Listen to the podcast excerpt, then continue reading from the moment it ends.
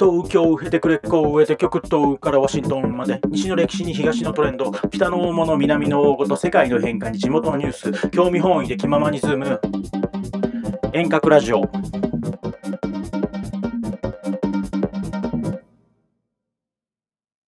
い。じゃあ今回も始まりました遠隔ラジオ。えー、私、ボンは広島県呉市から。友野です。えー、東京からです。で、そうくん。はい、そうです。アメリカ・ワシントン DC からつながっています。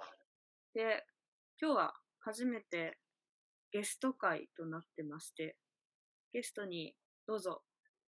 はい、こんにちは。えー、福島から伊藤です。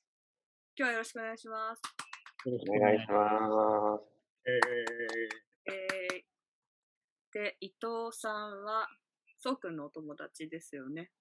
はい、あのー伊藤君の自己紹介は後でちょっとしてもらうけど、伊藤君と俺は、俺が大学2年生か3年生の時に始めた無印良品のアルバイトで、伊藤君は、もうその時無印良品に内定が決まっていて、あのー社員になりますっていうちょっと、あの、上目線の、あの、アルバイトで、あの、俺とお前は違うんだみたいな感じで入ってきたんですけど、そこからちょっといろいろ仲良くさせてもらったりして。なんでもう、十、十五、六年とかの中になるのかなそんなことないか。まあ、っていう感じです。そうなんじゃん。あーうん。なんか、しょっぱながちょっと嫌な感じの、あの、第三の紹介してもらって。そうね。でも伊藤君と俺はこんな感じなんで、いつも。ま あ、大体、あの、瀬山の仕事の店は俺がな、あの、ってな、そうですね。あの、伊藤君にあの、あの、ミスをカバーしてもらって、あの、その間も伊藤君が俺ミスしてるとこも何個か見てましたけど、伊藤君がね、あの、お客さんに謝りに行ってるところとか見てましたけど、これそうだ、伊藤くんは、私と、え、友野くんとそうくんが、今年37うんで同い年ですけど、うん伊藤さんって、おいくつなんですか？え、みんな37なの？うん。俺は37の年です。え、俺37じゃない？あれ？あれ、瀬山って84なんだっけ？そうだよ。あ、同い年なの？伊藤君。あ、そうなの？じゃあみんな同じ同じだ。俺84の6月。あ、じゃあ同い年じゃん。むしろあれか、えそうくんとあそうなの？そうなんだ。伊藤君すごい先輩面だったじゃん。まあ、先輩感を感じてたけど。今あじゃん完全に先輩感出してて一緒なんだ。だって伊藤君本当にすごい先輩面で、でもいいね。同級生。なんか、なんか。あの、そうお客さんに謝りに行って、帰ってきた、あお店店舗に帰ってきたその第一声で、甘ないやめはないって言って叫んでたんですけど、こいつアホだなって思ったのがありますね。当たり前だろ。楽しいエピソードをありがとうございます。えじゃあちょっとあの改めて、えっと、本人ご本人からちょっと自己紹介をお願いしたいんですけど今何をやっているのかみたいなところをちょっと教えてもらえたらと思うんですけどお願いします。はい。えーとですね、僕はですね、今、福島県福島市ですね。えー福島駅の、まあ、大体徒歩8分ぐらいのところの、まあ、繁華街のところで、えーと、宿泊施設を、えーこの4月から始めていまして、まあ、あの、その宿泊施設が、えーと、まあ、いわゆるホステルとかゲストハウスとかって言われる、まあ、あの水回り、シャワー、トイレが共用のタイプの宿泊施設をやっています。で、まあ、あの3階建てのビルの2階、3階でやってまして、まあ、3階が客室で、まあ、2階は、まあ、よそからの人だけじゃなくて、地元の人も使えるような、えーまあ、ちょっとしたカフェラウンジみたいな、そんな感じでやっています。あそうそう伊藤さんってなんで今え福島にいるのはなんでなんですか？福島は、えー、と一応僕がですね、生まれたところが、まあ、この辺りだったっていうところですね。なんで、まあ、U、うんと、もともと東京にもいたので、まあ、U ターンって形ですね。私と同じですね。私も呉に U ターン組なので、うんうん。地元に帰るまでっていうか、今東京にいたって言ってたんですけど、これまでの経歴じゃないけど、あ自転車旅をしてたんでしたっけ？そうです。えーいつ頃の話なんだろえっ、と、まあ、い一番最初は、どれをもって一番最初にするかあれだけども、まあ、いろいろ、旅と呼べる旅は、まあ、大学生の時にアメリカ横断の旅、う。え電車で？自転車で。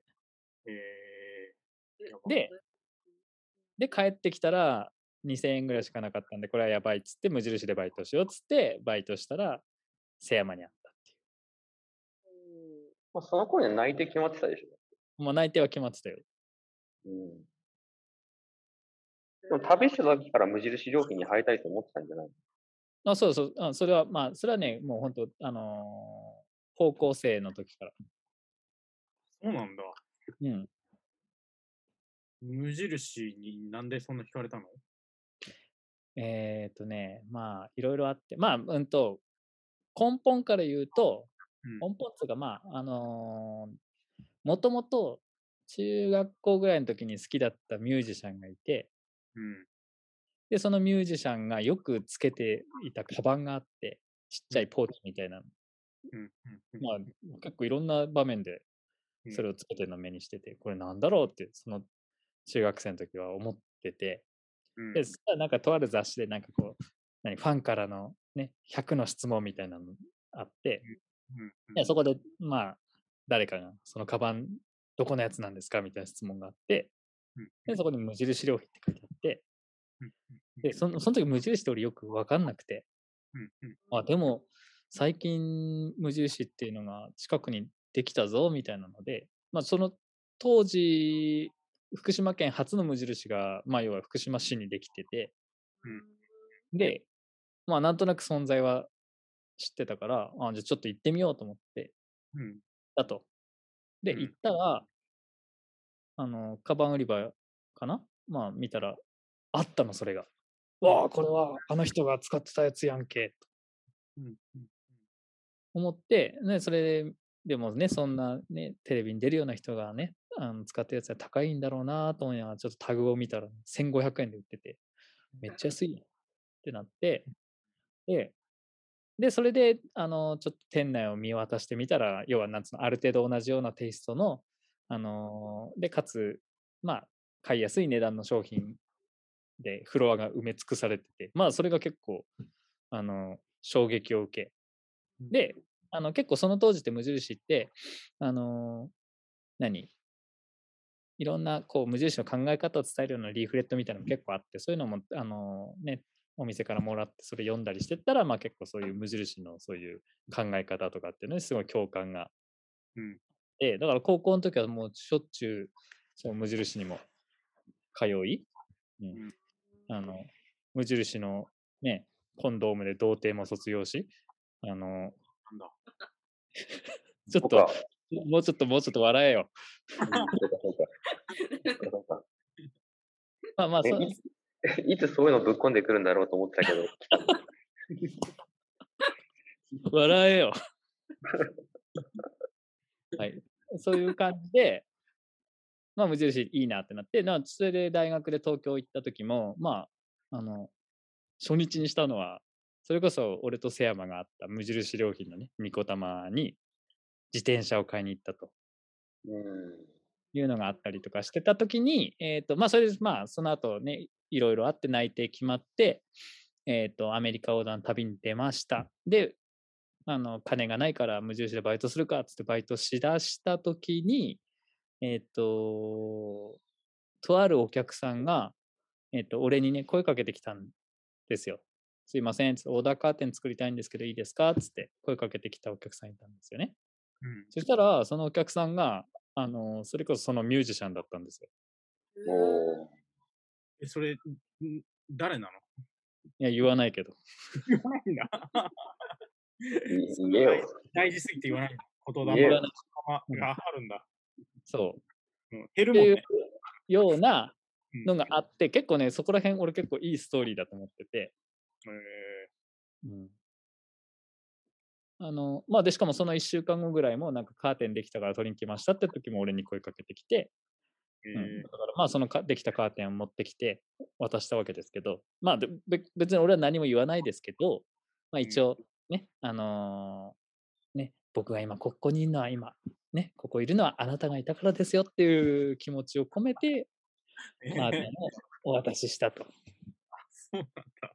そうなんか、すいい話ご持ってるな。そう、すごいいい話なんだけどさ、これはなんかまあ、あの音声だけじゃけん、誰にも顔は見えんけどさ、結構なドヤ顔感でずっと喋っとる。めっちゃ いい話だろう感が伊すご藤君ついにドヤ顔だよ。ドヤ顔だ どうだ、いい話だろう感が。、そうそう、みんな、あの、そのうち気づくと思うけど、結構ドヤ顔してるよ。ちなみにその。は、そのミッション的に、あの、ナオト・インティライミではない。え？あ、違う、違う。だってその当時、ナオト・インティライミなんて、もう存在してないんじゃない？そうか。古すぎる気がする。そうか。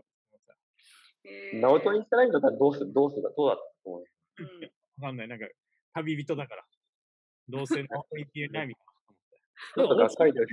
本当にね、だったらた旅、旅好きじゃないしね、旅好きじゃないっつうか、なんだろう。旅感は、俺はそんなに、あの、自分出してるつもりないんだけどね。そっか。なんなんでアメリカだったの？なんでアメリカ横断しようと思ったいや、それはね、日本でいい本当に、それはね、本当に理由もなく、えっと、なんつうんだろう。まあ、なんとなく、まあ、大学生の時やり、なんかやりたいなと思って、ほんで、えっと、まあ、アメリカとかい、まあ、外国行くかみたいな話か、話というか感じがなんとなくあって、そうした時になんか、なんかテーマがあった方がいいよなってなった時に、あの、ルート66っていうのが頭に浮かんで。で、ルート66を、まあ、レンタカーとかより自転車で走ったら面白いのかななんてもう急にひらめいて、うん。で、それでインターネットでね、あのーまあ、そういうことやってる人いないのかっていうのを調べたら結構まあ出てきて、で、まあ、まあ、その中で特に、えっ、と、まあ、とあるですね、とある、あのーライブハウスのオーナーがいて、で、その人がアメリカ横断をうんした話があって、うんそれが結構ね、すごいす、あの、壮絶かつ面白くて、かっこよくてっていうのがあって、うんうんうんまあ、まあ、それでなんか、あ、アメリカだと思って、アメリカに行ったと。うんうん。いアうメ。リカ横断ってどんくらいかかるそうだよね。めちゃくちゃかかんじゃないだからそんな一応、6000キロ？を、の やば。うん、だったから、まあ、1日100キロで休憩とか入れたら、まあ、3ヶ月コースだろうって。だそしたらアメリカ3ヶ月ね、90日で入れるから、うん、いいだろうただね、ビザの、ビザの関係でね、30、そうそう90日ですね。で、で、ニューヨークから、えっ、と、シカゴに行って、シカゴからルート66が走っててるから、まあ、そこからロサンゼルスを目指して、その時、伊藤君さ、別にチャリの知識もないしさ、キャンプの知識とかもないわけじゃん。ない。だから、あの、俺初日、うん。ニューヨーク着いて、うん。あのーまあ、飲み物とかも積んで、自転車にまたがった時が初めてフル装備の自転車で、うん。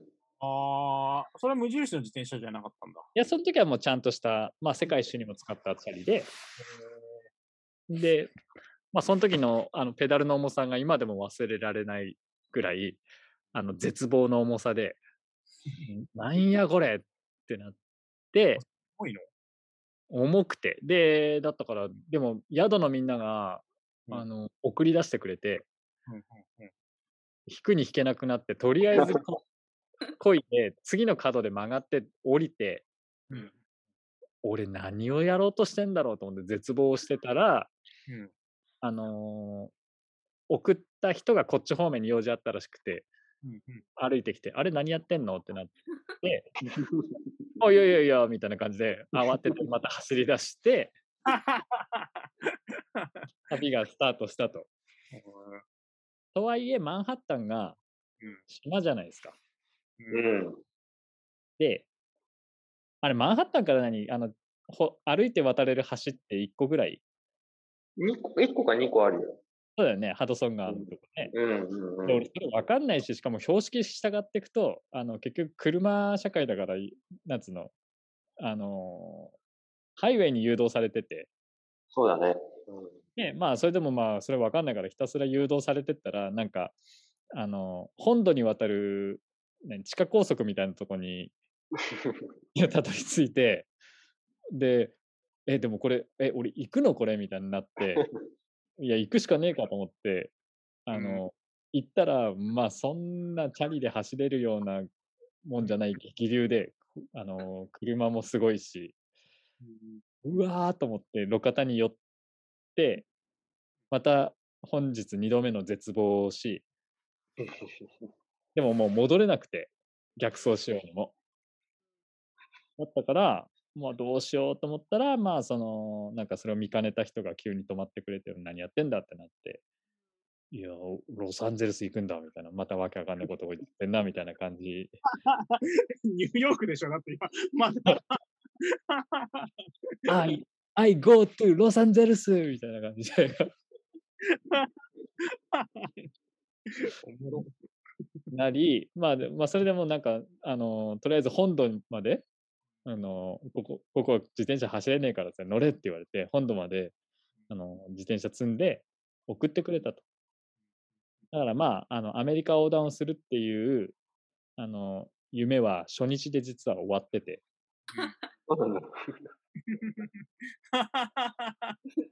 連れてってもらってるんだもん。そう。そういうね、なんか、あのー旅だったわけ。で、しかもまあ、しかもお金がなくて、でも初日も、えっ、と、まあ、野宿、違う、まあ、野宿最初に頑張れば、後の方楽になるだろうっていうことで、最初結構無理に野宿して、初日の野宿はね、あの、まあ、とりあえず教会の近くだったら多分撃たれないだろうみたいな、そういう安易な発想で、で。でもテント張ってなんか人に見つかったりしたらすぐに逃げられないなみたいなうん。のあったんで、あの、テントは張らずに、なんかちょうどブルドーザーがあって、うんブルドーザーのキャタピラとキャタピラの間に潜り込んでそこで寝たっていう。そうでしょ。本当に。やべえな。そう。なんか、そんな、あの、旅の初日だったのを今でも 覚えてるなと思って。まあそ、まあ、そんなんでもう本当に、あの、お金もないし、しかも、いやお金ないと宿そんな泊まれないから、まあ、漕ぐしかなくて。お金ないってどれくらいのお金を持っていったの？え、えーでも、えっ、と、10万円ぐらいじゃない？少な。やば。桁が違う、桁が。10万円。さっきので残り2000円だったけどって、でもよくうん。残り2000円で帰ってこれたんですよね。そうね、それが、だから、あの、で、お金なくて、ただ漕ぐしかなくて、うん漕ぐしかできなくて、そしたらなんかもともとの3ヶ月予定してたのが、だからもう1日100キロ計算と思ってたのが、あの、漕ぐしかできなかったから、100キロじゃなくて1日100マイル計算になってて、いつの間にか。もう毎日160キロ走ってる。なるほど。やべえな。いろいろ。すごいな。へえ。さ、伊藤伊藤君がそのさ、その1ペダル、1踏み込み目の重さってさ、今も忘れられていってたけど、どれくらいの重さなの？えーっとね、何キロぐらいだろうね。チャリも含めたら、でも2人乗りぐらいじゃない ?50 キロとか。あ荷物が重くて重かったの？チャリうん、荷物が多分2、3、まあ水込みで多分30ないぐらいかな。ああ。あ、そう。で、チャリが14、5キロ？ああ。だし、まあ、このこ効率的なパッキングの仕方とかもね、その当時はわかんないから、ああ、そういうことか。まあ、本当に、まあ、だってパンク修理の仕方もわかんないで行ったんで、うん。すごいね。もうパンク途中したでしょ、絶対。いや、本当最初、ううん、パンクした時もう、直し方がわかんなくて、直し方はわかんないですが、一応グッズは持ってってたし、あの、やり方は分かってた。けど、結局、普通のやり方って、バケツに水汲んで、とか、そんな。高速道路上でバケツに水なんてねえしっていう話で、どうやって直すんだみたいな、うんなったり、うん。とか。で、あと、なんか、あの、す結構長い下り坂が、うんえっとね、ナイアガラの滝あたりだったかな。あの辺であって、あの、長い下り坂があって、あの、で結構スピード、まあ自転車重いからスピードが出てて、50キロ、60キロぐらい出てて、おお、すげーってなって、でも、前方にちょっとした段差が見えて、うん。まあ普通普通だったら、いや、ああの普通だったらまあブレーキ減速すべきだったんだけど、なんかその時もまた調子乗ってて、あの、いいね。なんか、そのまま、あの、飛べーっつって、あの、加速したら当然飛ばなくて、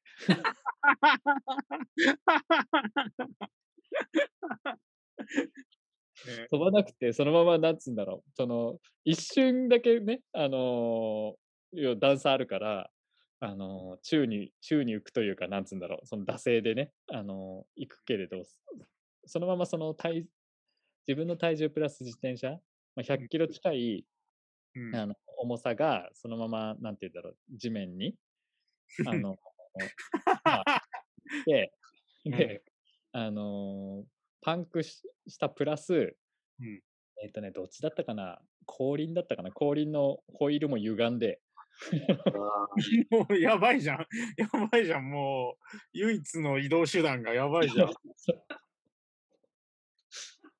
で、まあ、そしたらなんかちょうどなんか自転車でつ働いてる人だったかななんかそういう人が、んなどうしたんだみたいなって助けてくれて。超ラッキーじゃない。いいじゃん。そんなラッキーあんの？そう。そうでで、そのまま新しいホイールになったんだったかな。なお新しい、新しいホイールになったんだっけかな。か、まあ、あ、あの、ギリギリ回るぐらいまで直してくれたかで、そう、うん。みたいな感じだったりとかして、まあ本当にね、もう、無知ゆえにね、あの、大変だったっていう。まあ、ひたすらこぎまくってたから3ヶ月の予定だったのが、うんうん。だ結局1ヶ月半ぐらいでロサンゼルス着いて、早っ。すごい。早い。ハンドル。い。や、早い。早い、早おい。かしい。でしょ。やば。ででそれも、じゃあただそれも、なんか結局、ニューヨーク出発が7月末で、7月下旬で、まあそこから、ね、ロサンゼルス郊外ってあのラスベガスのあたり砂漠だから、そうだね。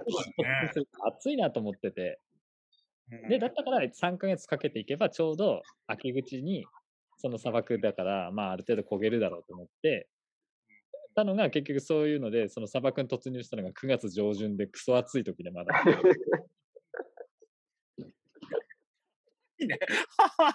砂漠で、砂漠で自転車。えーすごいねもうね、あれも大変だったね。何時間も語れるやつやね。すごいね。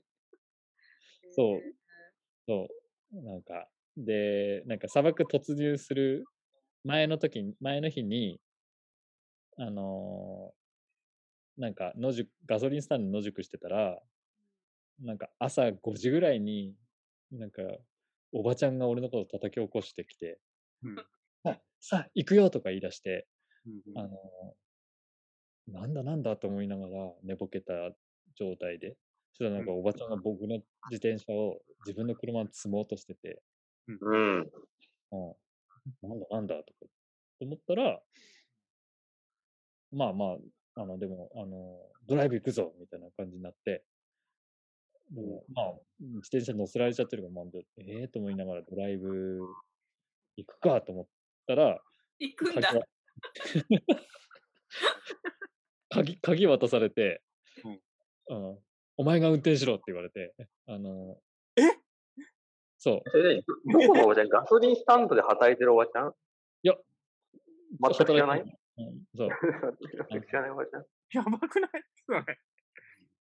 ででな、なぜか俺が運転することになって、え、怖っ。怖っ。運転し、まあいいや。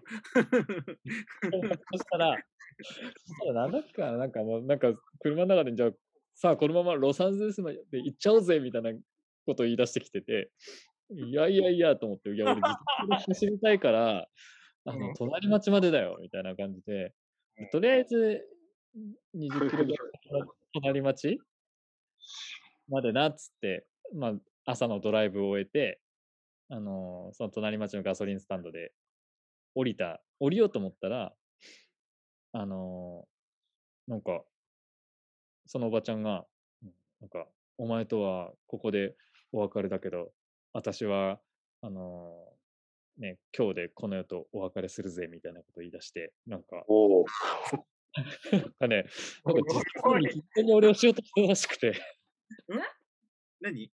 巻き添えってこと？うん自殺を一緒にしようとしてたらしくて。おいおいおいおいおいおいおいおいおいおいおいおい。っていうのもあったりとかして、まあでもね、なんかお、ばちゃんどうなったの？いや、で、なんか、いや、あの、なんか、まあ俺がまあおばちゃんに、もうすげえ励まして、で、もう拙い英語でね、ね be strong みたいな、あのなんてこ live together みたいな、ね、なんかさ、まあ、間違間違ってないよ、全然。励ましてる、励ましてる。うん。なんて状況だよ。あって、まあでもね、おばちゃん、うあの手首にめっちゃ傷傷あっただけだから、まあ、なんつうの、そういう、あれだったのかなっていう。うん。衝動的なね、もしかしたら。うん。うん。うん。うん。というのがあったりとかしたな、なんていうのを思って。うん。砂漠はさ、砂漠は具体的に何が辛いの？砂漠の自転車って。え、砂漠暑いのと、あと、あの、弓道だったから飲み物がない、あ買えるとこ全くないのと、うんあと、弓道だから道が悪くてガッタガタで全然進まねえっていう。あで、だから、あのおばちゃんに連れ去られる前のガソリンスタンドで最後俺、あの装備整えて砂漠突入しようと思ったのに、なんか、整えられないで俺砂漠突入する羽目になって、やばい。やば、マジかよ。そすげえ話だな、終始。終始ね。なるあ。ほどねえで、基本的にお金はじゃあ、あの、水とか食べ物とか、そういうのに使ってたわけです。そう。うんあのまあ、10もう万円を、10万円を、10万円を、うん。と、あと宿？うん。やるね。なんか働くっていうかバイトとかはしなくてもなんとかほんと10万円ってなったその道中というか最後までなんか結構、やっぱ、なんか、いろいろ恵んでくれる人もいたりとか、うん。なんか、あのーロサンゼルス出た時とかもんだ、そうやって無理に野宿しまくってて、なんだっけ、ナイアガラを目指してたから、うんあの、北上するわけ。うん、うん、そうね。で、そうすると、常に日光を浴びるのって、なんていうのかな、あの、体の左側なの。あの、基本的に、なんつうの、あ朝ってより西日がはい常に。食らうのが、日差しの強い西日を食らうのが、あの、まあ、自分の体の左側で、うん。でそしたらなんかニューヨークを経って1週間ぐらいしたらもう、あの、左半身だけすげえ日焼け止めも塗らないで走ってたから、ただれた感じになっちゃって。で、それがなんか、あの、ニューヨーカーたちの同情を誘ったらしくて、あの、お前どうしたんだ？ってなって、いや、ひね、あの、ね、サンバーンでみたいなことを言っなんか言ってたら、ちょっと待ってろ！とか言って、なんか、10分ぐらいどっか行ったと思ったら、なんか日焼け止め、あの、買ってきて。で、あの、これ使っ使えあとこれも使えっつって、なんか多分、あの、それのお釣りうんをそのまま俺に渡してきて、とか、なんかそういうのもあったりとかして、しかもなんかその買ってきた日焼け止めがアメリカンサイズでクソでかくて、うん。ウケる。もうクソ邪魔だなとか思いながら、ねあいいねとかで、だからね、結構、うん、まあそういう、あのいろんな人の親切、ねうん、世界が優しいね。そ なんか相当。そう、うんで、も一番やばい、やばい目とかにも合わんかったん？で、もう最初の旅。いや、合ってるけどね。なんか聞いてるすでにやばい目にはあったのか。時は、あとは、えっ、とね、あの、あれだな、その、オクラホマとかテキサスとかあの辺走ってた時に、これほらまたなんか、出てくる場所じゃん。うん、あの、あの、何、あの、なんだっけ、アメリカ型のさ、後ろがけあの荷台になってるやつ、なんつうんだっけ、そういう。ピックアップトラック？あ、そうそう、ピックアップトラック。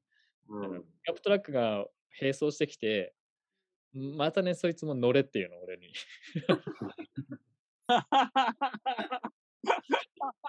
で俺、俺、チャリで行くからいいよって言ってるのに、まあ、ずーっと並走して乗れって言うから、もう しょうがねえ、次、またその時も次の町までだぞっつって。なんでちょっと上目線なのかわかんないけどね。いつでって俺走り、俺は走るつもりで来てんだよあちょっと走りたいんだもん。そう。うん。うん。で、何？なんか、その、まあ乗る乗ると。ね、乗って、なんか自己紹介タイムになるわけ。で、あ俺は淳だっつって。でああっちは、なんかね、俺俺もちゃんと聞き取れなかったんだけど、なんか、多分ロブだって言ったと思うんだけど、で俺にはラブだって聞こえて、おう あなんだこいつと思って。まあでもまあとりあえずスルーして、まあなんかちょっと喋ってたら、なんかそのロブだかラブだかわかんないけど、そいつが、あの、お前彼女いるのかみたいな。聞いてきて、いや、いないよっつって、まあ、この国で探してるんだみたいなことを俺が言って、で一人ではっはっはっはっつって、いや、俺アメリカンジョーク言ってやったぜみたいな感じでいたら、あのまあ、あっちはまあ特にスルーして、あの、で、その後また普通にちょっと、あの、ちょっとした会話になったりとかしした後に一瞬静寂が訪れ、うん。た瞬間にそのロブだかラブが、また俺に、お前彼女いるのか聞いてきて、いやだからいないよ。って言ったら、うん。うん。俺がしてやろうかみたいなこと言ってきて、やべえってなって、で、まあまあ、でも俺がとりあえずことお断りをしたら、うん、まあ、その彼は結構、あの、紳士だったので、あの、うん、分かった。っつって、こう、伊藤君に20分に1回ぐらいエロが来るからさ、俺、絶対タイタイミングだと思ってたんだよね。このそうそうそろそろロブだからラブの話が出た時絶対エロだと思って。いや、だってさ、いや、危ない話っつうからさ、そういう話じゃない。伊藤君疲れてるからね、余計そういう話をしたがるのかな。どんどん絶対にそっちの話をあるねするのがよく分かったよ。うんうん。そうやでもねそれで、うんそれで、うんまあ、まあ、あの約束通り次の町で降ろしてくれて、で、あの。まあ、ね、じゃあそれで、ありがとうっつって、じゃあ、あの、ね、またどこかでみたいな感じでお別れして、俺は手を手を振るわけ。手を振るんだけど、なんか、あの、ああいつ、そのラブだかロブは、あの、俺は手を横に振ってんのに、うん。あいつはちゃんと、あの、自分でもするんだぞみたいな感じで手をあの上下に、あの、あの振りながら去ってったっていう。映像でお見せできないのがあれですけど。出られなくてよかったよ、本当に。ありがとう。ねうん別に言わなくてよくない？今の。絶対に。でも絶対言えなくて仕方ないやつ出てる。なんか、よくない？あの、言ったって。よくないよ けど